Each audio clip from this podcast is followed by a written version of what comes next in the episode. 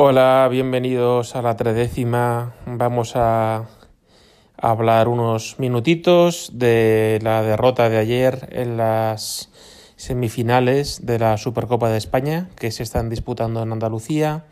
El Barça Real Sociedad se disputó en Córdoba y nuestro partido contra el Atleti de Bilbao en el campo de la Rosaleda en Málaga y lamentándolo mucho hemos caído eliminados a las primeras de cambio. El torneo no es muy interesante, bueno, mejor que la Supercopa antigua de verano a doble partido, pero bueno, es seguramente el torneo menos importante del año, pero es un torneo oficial que hay que disputarlo con ganas e intentar ganarlo y eh, así habríamos eh, revalidado el título.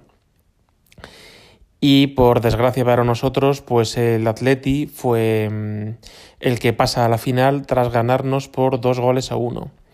Ayer, viendo el partido en caliente y pues con los con el cruce de mensajes habitual, ¿no? Con los colegas madridistas, estábamos todos bastante, bastante encendidos y, pues tirando ya por la borda toda la temporada y hablando de lo típico, ¿no? De, de, de fin de ciclo, de empezar de cero, etcétera, etcétera.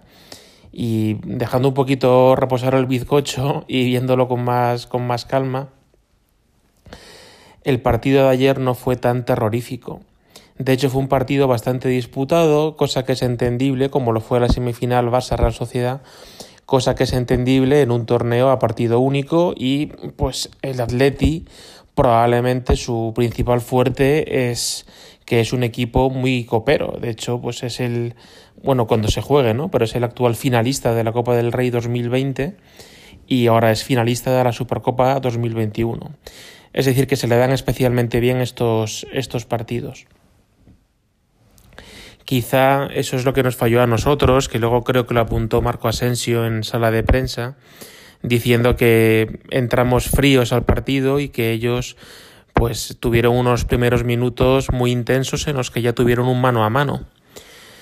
Y, y luego, si veis un poquito el partido, eh, en qué minutos cada equipo tuvo el peso de, del juego, realmente, salvo además de ese inicio, ese inicio de partido del primer tiempo del conjunto vizcaíno y algún ramalazo más, el Madrid tuvo la posesión 70 a 30, tiramos 21 veces, 12 desde fuera del área, 9 desde dentro del área, tuvimos dos postes y ellos tiraron menos, pero bien es cierto que Courtois sacó dos manos, dos mano a mano. Pero vamos, partido igualado y nosotros pues quizá agafados con mala suerte de, tener dos oportunidades que se van a los palos. Y además yo creo que el principal problema del Madrid para mí es que tenemos muy poquita capacidad goleadora.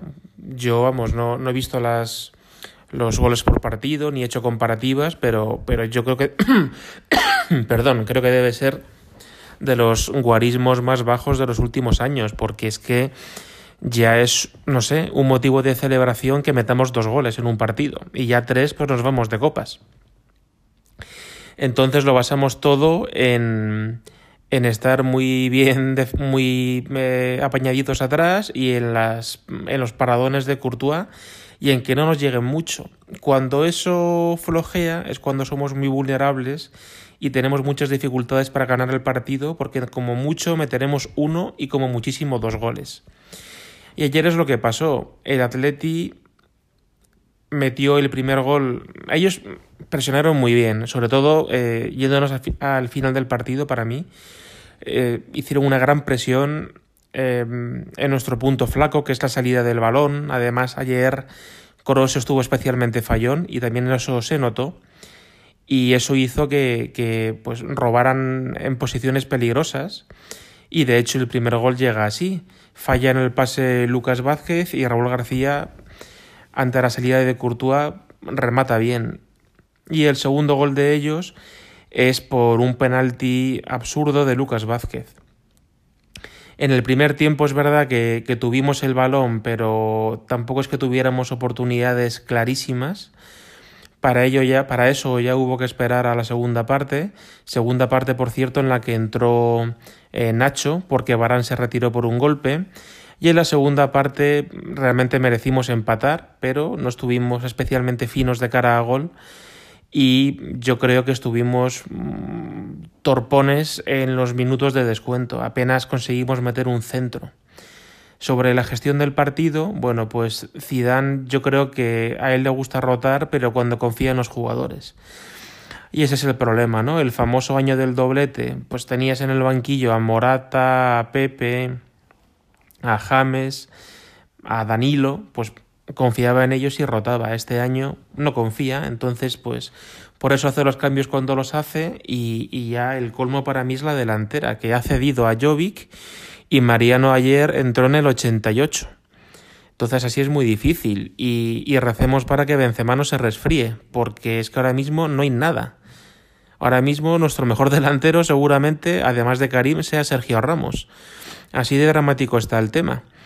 Y bueno, el 11 es el de siempre, volvió a apostar por Hazard, que para mí, pues sí, voluntarioso, poquito a poco, pero mm, no sé si es una combinación de, de psicología y de que tarda en recuperarse de sus dos operaciones del año pasado, pero Hazard ahora mismo me parece que es un jugador pues que no, que no hace mucho, no genera peligro, ni siquiera saca faltas o penaltis, o salvo el gol de los Huesca hace dos, tres meses, no ha hecho nada. Ayer tuvo una muy buena oportunidad que hizo un pase prodigioso Casemiro y estuvo torpón, no sé si estaba esperando el penalti, pero era para rematar, esta falta de confianza. Y además ayer... Mmm, en lugar de jugar pegado a banda, cayó más por el centro, incluso por costado derecho, y no sé, no, no creo que sea su mejor sitio. Em, por lo menos cuando jugó al lado, eh, por lo menos si juega pegado al lado derecho, puede facilitar que Asensio juegue por el lado izquierdo, pero poquito más. Y otro para mí de los fallos del Madrid es que Mendy está empezando a tener una presencia en ataque tipo Roberto Carlos, pero sin su calidad y, el rival está encantado cuando, cuando el centro o el tiro lo hace Mendy. Ayer la última jugada del partido no estuvo mal, pero fue un remate de Mendy, que remata, el pobre chaval no remata bien, entonces creo que el Madrid tiene que, que hacérselo mirar, porque Mendy es un magnífico defensor, un atacante correcto, que una vez cada cinco partidos dará un pase de gol, pero no puede, no puede ser que el jugador que más pise área rival sea Mendy. También pienso que, creo que ya lo he dicho alguna, en algún otro podcast, que Benzema está fundido, porque aunque tenga ahora ya eh, cuerpín de maratoniano, pues es que lo juega todo. Y menos mal que ahora viene una, un poquito de descanso, porque es que temo que Benzema se rompa. Y vuelvo hace unos, segundos. Como Benzema se rompa, eh, tenemos a Mariano, en el que Benzema, en el que Benzema, en el que Zidane confía en tercero y nada. En fin, el equipo voluntarioso, competitivo, pero seguimos igual. Es decir, mm, es un equipo que su velocidad de juego habitual es lenta, con lo cual es previsible y defendible.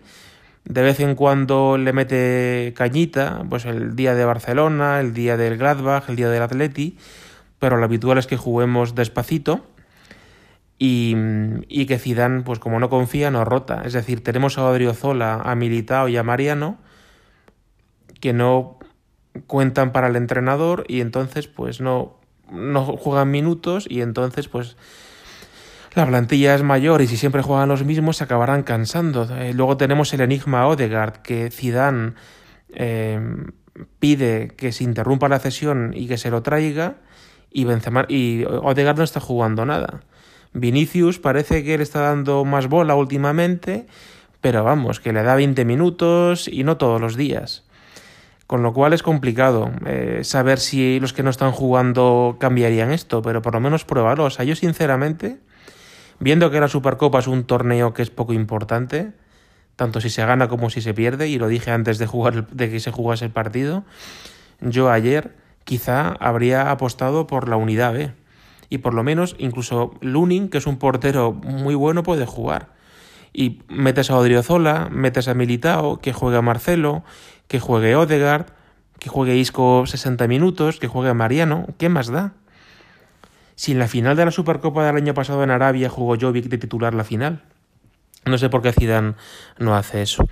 Pero bueno, que se perdió y de nuevo, pues para mí fueron bastante visibles los mismos problemas de los que adolece el equipo, resumidos en plantilla mayor, eh, falta de confianza en la unidad B y juego mm, muy ralentizado y fácilmente defendible por parte de, los eh, rivales y que nuestro entendible jugador estrella para los siguientes años y el que podría dar el relevo a los Modric, Cross, Ramos, Benzema, como era Hazard, pues de momento ni está ni se le, ni se le espera. Así que este es el análisis del partido de ayer. Un abrazo, intentar ser felices y a la Madrid.